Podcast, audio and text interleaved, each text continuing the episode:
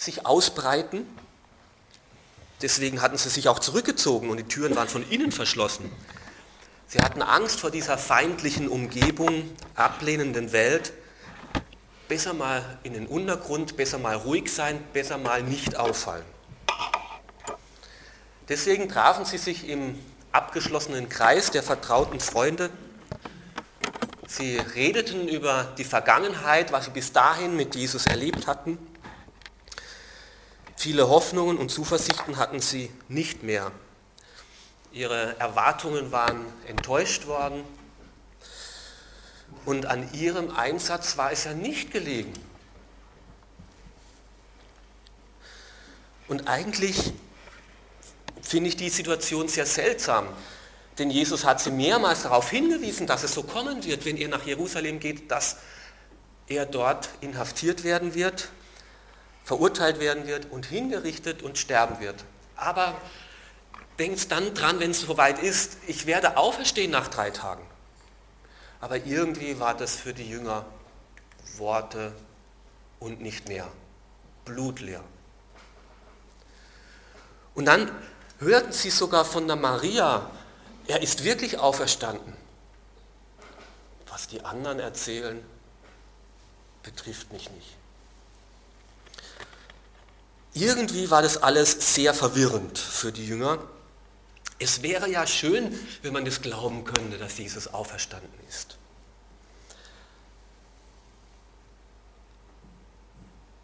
Aber es hatte immer noch keine Bedeutung für sie, es hat sie nicht beflügelt. Und dann passierte etwas.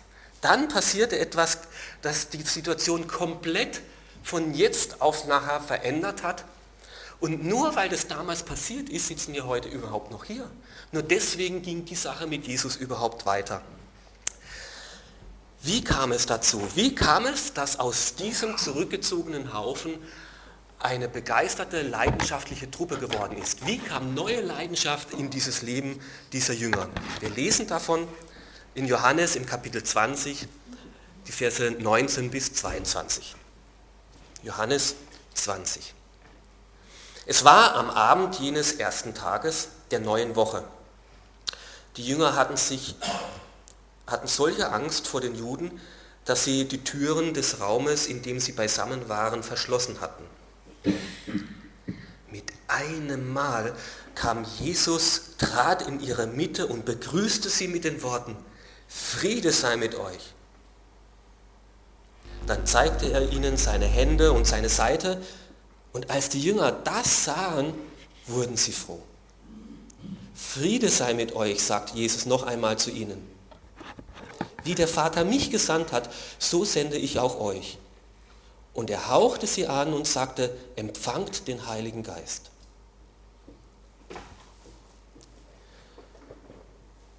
An diesem Tag, von dem Moment davor zum dem Moment danach, hat sich die äh, Situation der Jünger radikal verändert. Diese Begegnung wurde durch diese Begegnung wurde aus Zurückgezogenheit, aus den verängstigten Jüngern eine mutige, leidenschaftliche Truppe für Jesus. Was ist da passiert? Mir sind vier Dinge eingefallen äh, oder äh, habe ich entdeckt, die in den Jüngern diese neuen Leidenschaft geweckt hat. Denn Gott war viel lebendiger, als sie dachten. Gott war ihnen viel gnädiger, als sie dachten. Gott war ihnen viel näher, als sie dachten und Gott war viel größer, als sie dachten.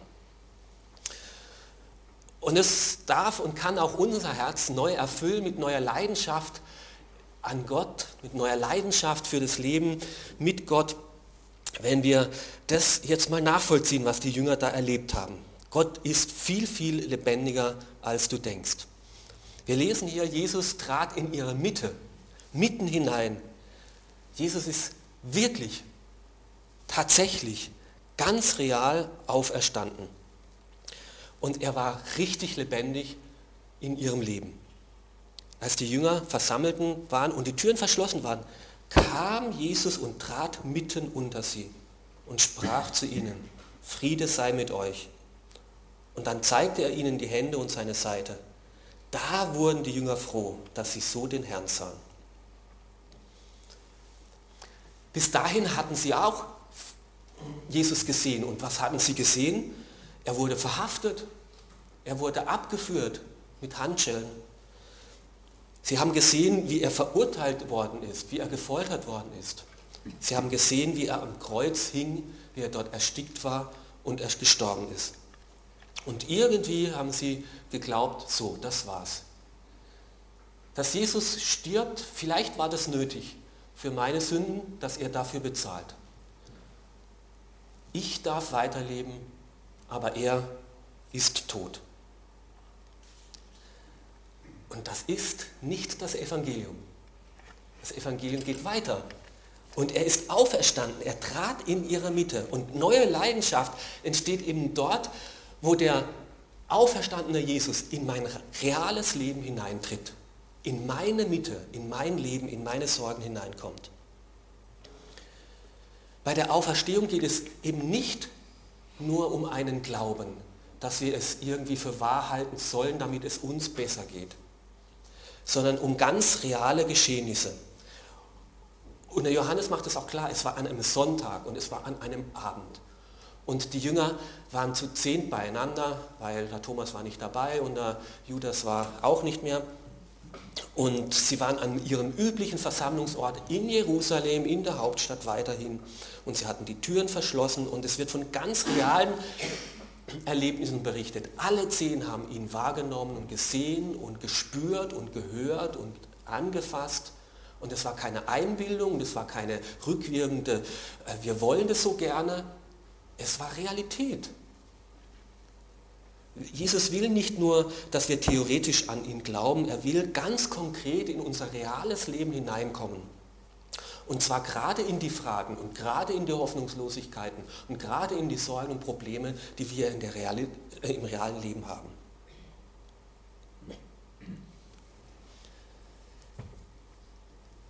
Auch ich bin in einer christlichen Familie groß geworden, wie Hans auch, und ich bin auch sehr dankbar darüber, über alles, was ich von klein auf hören durfte.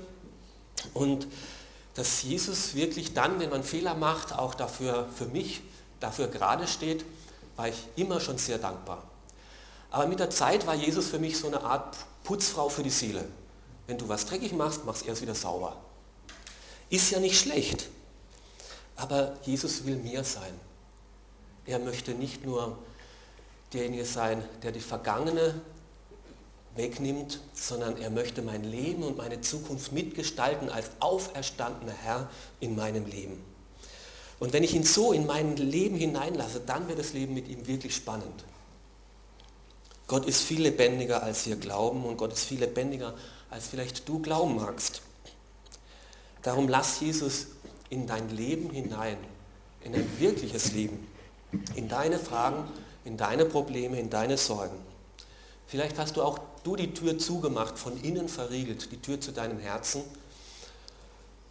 Aber Jesus möchte das durchbrechen, möchte hineinkommen ins Innerste deines Herzens und dort Heil schaffen. Vielleicht möchtest auch du dieses Osterfest nutzen und sagen, Herr, komm du mitten in mein Leben, komm du mitten in meine Sorgen, in meine Probleme hinein und schaffe in mir Frieden. Jedes Mal, wenn ich den Mut oder die Verzweiflung hatte, dass ich selber nicht mehr weiter wusste und Gott so konkret gebetet habe, Herr, sei du Herr in meinem Leben, habe ich ihn wirklich als Auferstandenen, als Lebendigen, als realen Gott erlebt. Neue Leidenschaft entsteht eben da, wo wir ganz konkret mit dem lebendigen Herrn in unserem Leben rechnen. Ein weiteres, neue Leidenschaft für Gott entsteht da, wo Gottes Gnade uns neu bewusst wird. Denn Gottes Gnade ist, Gott ist viel gnädiger, als wir denken. Die Woche noch davor, vor dieser Geschichte, waren alle zusammen fröhlich im Garten Gethsemane, hatten eine gute Zeit miteinander. Und dann aber, als es brenzlig wurde, sind alle Jünger davon gelaufen. Alle. Alle haben Jesus im Stich gelassen. Und keiner mehr hat an das geglaubt, was er ihnen vorher beigebracht hat. Es wird doch so kommen, ich sag's euch. War vorbei. Von all den Lehren haben sie nichts mehr behalten. Wie könnte da Jesus jetzt traurig sein? Na, was seid ihr für Freunde? Dann, wenn es brenzlig wird, lässt es mich im Stich. Aber lesen wir hier irgendetwas von Ermahnung oder Zurechtweisung? Nein, lesen wir nicht. Die Begrüßung von Jesus ist Friede sei mit euch. Shalom, Friede, Gnade, Wohlwollen, Trost, Zuspruch. Bekommt der Thomas einen Vorwurf?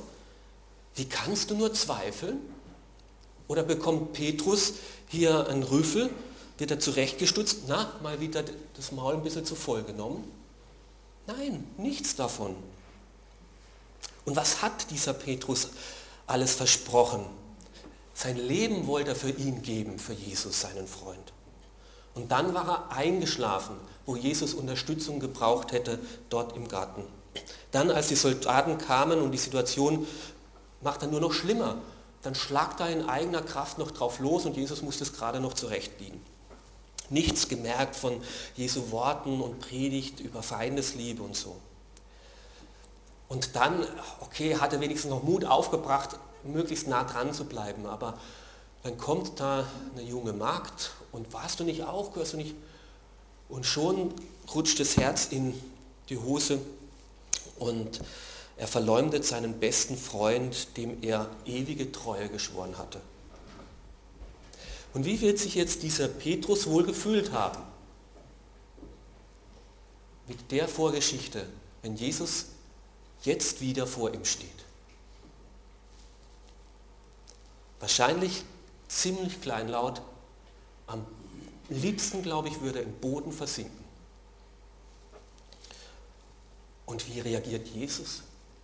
Friede sei mit dir. Gnade, Trost und Zuspruch. Jesus ist viel gnädiger, als wir glauben. Da, wo Scham und Schuld, wo Angst und Rückzug und Zweifel uns beherrschen, da will er hineinkommen und Friede schaffen und sagen, es ist gut, ich bin nicht ablehnend gegen dich. Bedingungslose Gnade, echte Annahme, neue Hoffnung darfst du bei mir finden. Und das Einzige, was Jesus dann von diesem Petrus später wissen möchte, ist, Petrus, hast du mich lieb? Hast du mich lieb? Jesus will nicht wissen, wirst du es in Zukunft besser machen? Kannst du mir versprechen, dass du garantiert keine Fehler mehr machen willst? Nein, das Einzige, was er von ihm wissen möchte, ist, Petrus, hast du mich lieb? Und mit solchen Leuten will Gott seine Gemeinde bauen. Mit Leuten, die ganz tief Jesu Gnade erlebt haben. Die wissen, ich brauche sie wirklich. Nicht nur theoretisch, sondern ich brauche sie wirklich.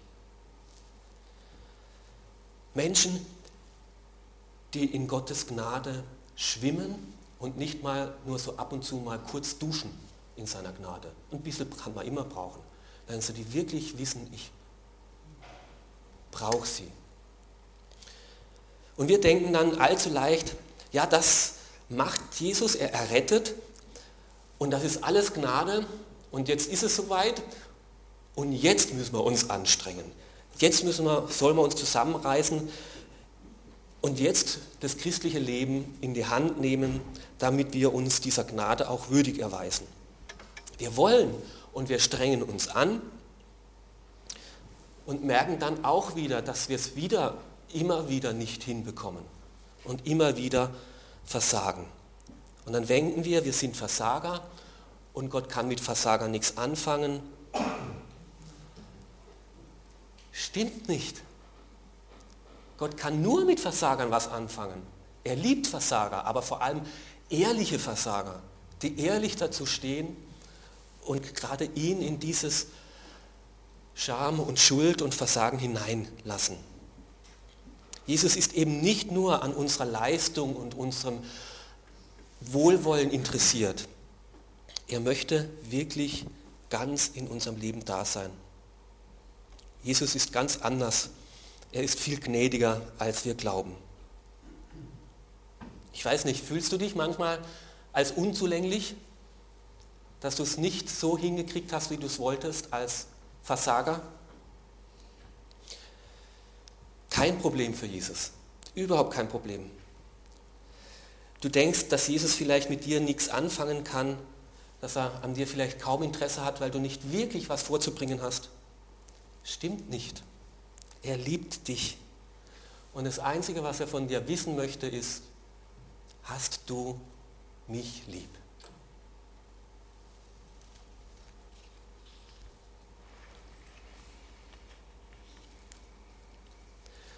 Das kann ich dir auf jeden Fall zusprechen. Gott ist mit dir gnädiger, als du selber glaubst. Und da, wo du das annimmst, seine Gnade, da entsteht neue Leidenschaft, neue Dankbarkeit, neue Begeisterung an diesem Jesus. Und neue Leidenschaft entstand auch da, weil Gott diesen Jüngern und uns viel näher ist, als wir glauben. Und als er das gesagt hatte, hauchte er sie an und sprach zu ihnen, nehmt hin den Heiligen Geist. Jesus hauchte oder blies diese Jünger an, wodurch sie den Heiligen Geist empfangen haben. Und hier wird das gleiche Wort gebraucht wie in der Schöpfungsgeschichte, wo Gott dem Adam, der Eva Leben eingehaucht hat. Und sie bekamen den Odem Gottes und wurden zu lebendigen Menschen. Und hier schenkt Jesus seinen Jüngern dieses göttliche Leben, dieses neue ewige Leben und haucht sie an mit diesem Geist, der sie erfüllt und jetzt ihnen diese neue Kraft schenkt für dieses neue Leben. Sie erhielten das göttliche Leben, das ewige Leben, das bleibt, selbst wenn ihr Körper später einmal sterben wird.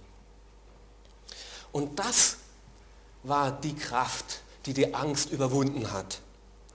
Das war der Mut, der sie später dann auf die Straße getrieben hat.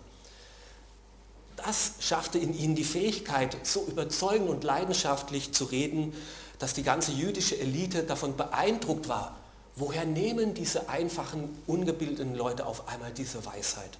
Weil Gott selber in ihnen lebendig war und durch sie sprach. Es war der Heilige Geist, der durch sie wirkte. Und neue Leidenschaft entsteht auch in unserem Leben, wo wir so Gottes Nähe neu erleben und sein Geist in uns wirksam wird.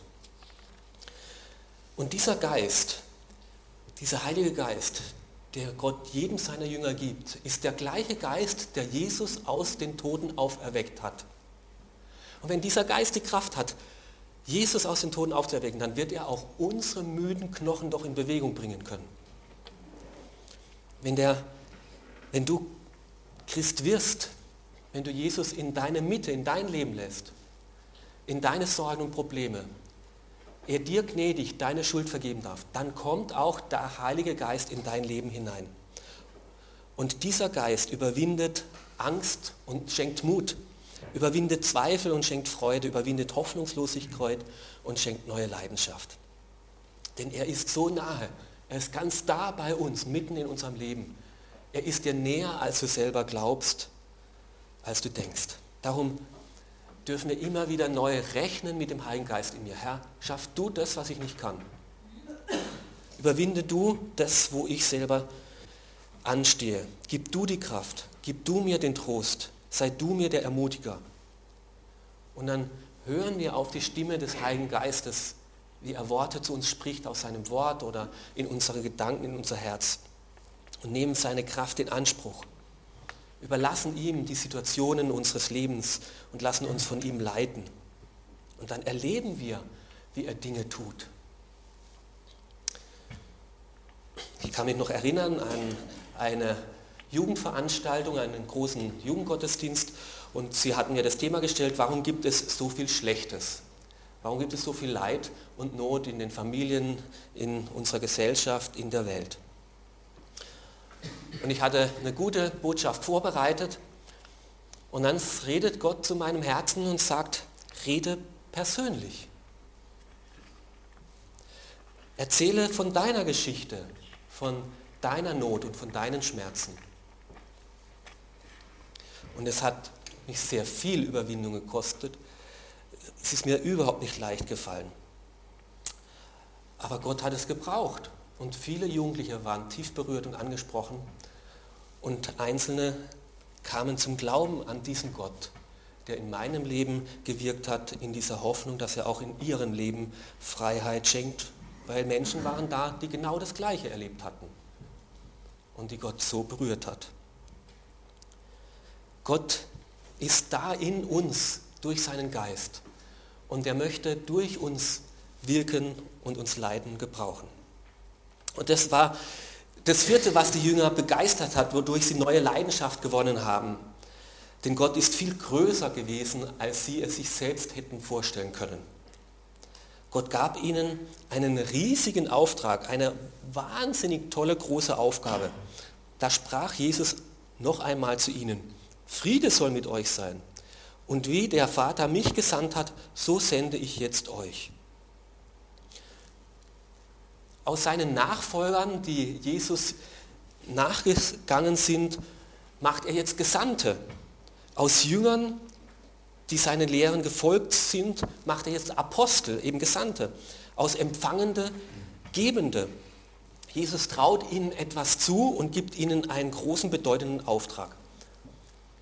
In gleicher Autorität, wie der Vater mich hier in diese Welt geschickt hat, in gleicher Autorität darfst du in dieser Welt agieren und handeln.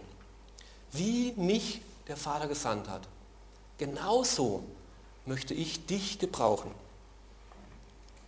Der Vater hat seinen Sohn in diese Welt gesandt, damit die Menschen von Gott erfahren, wie der Vater wirklich ist. Weil Jesus hatte ihn erlebt. Er wusste, wie der Vater ist. Dass er eben viel näher ist, viel gnädiger, als wir glauben und hat ihnen gesagt, so könnt ihr Friede finden mit dem himmlischen Vater. Und so sagt ihr, sollt ihr Menschen aufsuchen, den Menschen klar machen, wie Gott wirklich ist, weil ihr ihn erlebt habt. Und erzählen, wie sie Frieden und Gnade finden können bei Gott, dem himmlischen Vater. Glaubst du, dass Gott dich in deinem Umfeld gebrauchen möchte, an Christi Stadt dass andere Menschen neue Hoffnung bekommen in ihr Leben, neue Zuversicht, Frieden mit Gott, ein erfülltes und ein ewiges Leben in deiner Familie, an deinem Arbeitsplatz, in deiner Nachbarschaft? Nicht wirklich? Kein Problem für Jesus. Meinst du, die zehn Jünger hätten damals gedacht, dass sie einen Monat später stundenlang im Wasser stehen müssen, weil die Schlange, der sich taufen lassen wollen, nicht mehr abreißt? Meinst du, die hätten damals gedacht, dass zwei Monate später sie eine Gemeinde von 3000 Leuten managen müssen? Nie im Leben hätten die daran gedacht. Aber Gott ist viel größer, als sie es selbst gedacht haben. Und hat viel größere Gedanken mit unserem Leben, als wir selbst glauben und meistens uns zutrauen. Weil es nicht unsere Kraft ist. Wenn es, wenn wir, wenn es auf mich drauf ankommt, ja, dann weiß ich also, da ist es sehr begrenzt. Aber dieser lebendige Jesus, der mein Leben neu macht, der mit seinem Geist da ist, der kann mehr tun in unserem Leben, als wir glauben. Und das schreibt dann Paulus im Epheserbrief auch. Gott kann viel mehr tun, auch durch dich, als du dir überhaupt vorstellen kannst.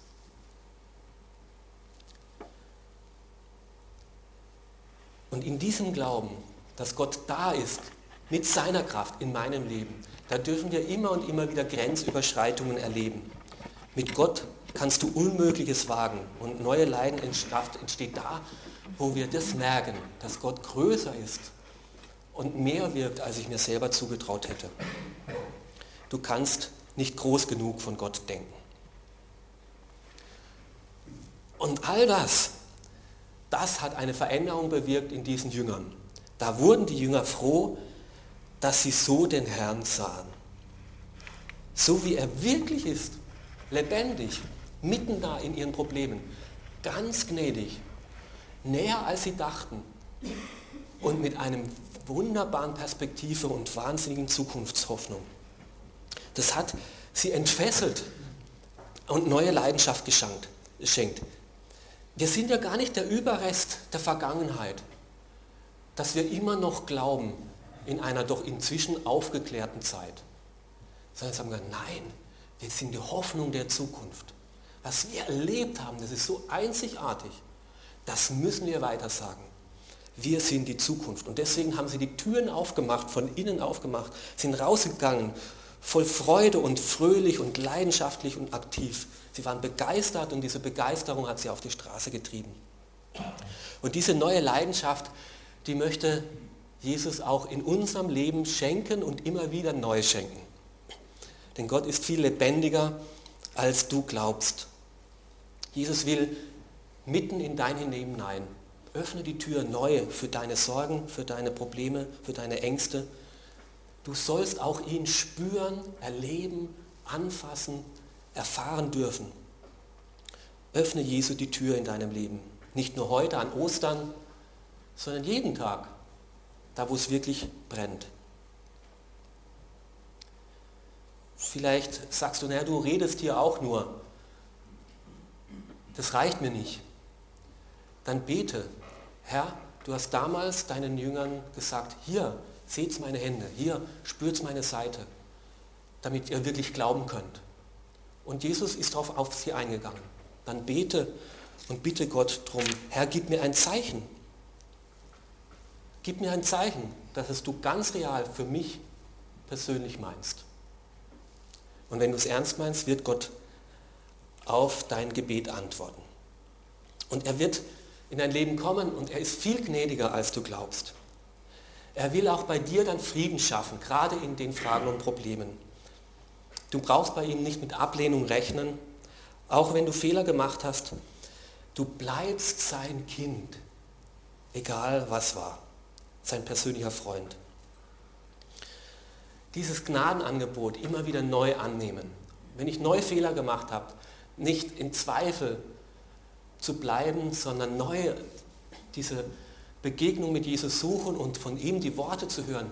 Shalom, Friede auch mit dir, auch da hinein. Und dann von Jesus hören, und ich gebe dir neu den Heiligen Geist, die Kraft, die dich befähigt, deine eigenen Grenzen zu überwinden die dir die Kraft gibt, mutig zu werden, zuversichtlich zu sein, Hoffnung zu haben. Das von ihm zu hören. Du bekommst von mir die Kraft, die in dir neuen Mut und neues Leben schafft. Ich bin bei dir ganz persönlich, ganz nahe in deinem Leben. Und von diesem Heiligen Geist dann sich ermutigen und ansprechen und führen und leiten lassen. Dann dürfen wir auch das erleben, wie Gott Großes in unserem Leben macht, dass er in unserem Leben etwas verändert und bewirkt, was auch wieder andere berührt und erstaunt und sagt, dieser Jesus, den du kennst und den ich in dir sehen kann, den möchte ich auch kennenlernen. Er traut dir was zu, er will dich gebrauchen. Du sollst auch für ihn ein Botschafter an Christi Stadt sein. Er will dich verwenden, dass neue Hoffnung und neues Leben in dieser Welt entsteht. Bezeuge Jesus, da wo er dich hingesendet hat. Du darfst auch ein Gesandter in seinem Auftrag sein. Bleib also nicht alleine mit deinen Sorgen, mit deinen Ängsten, deiner Hoffnungslosigkeit. Gott möchte neues Leben und neue Hoffnung und neue Leidenschaft schaffen. Denn er ist wirklich auferstanden. Er lebt auch heute noch. Der Herr ist auferstanden. Er ist wahrhaftig auferstanden.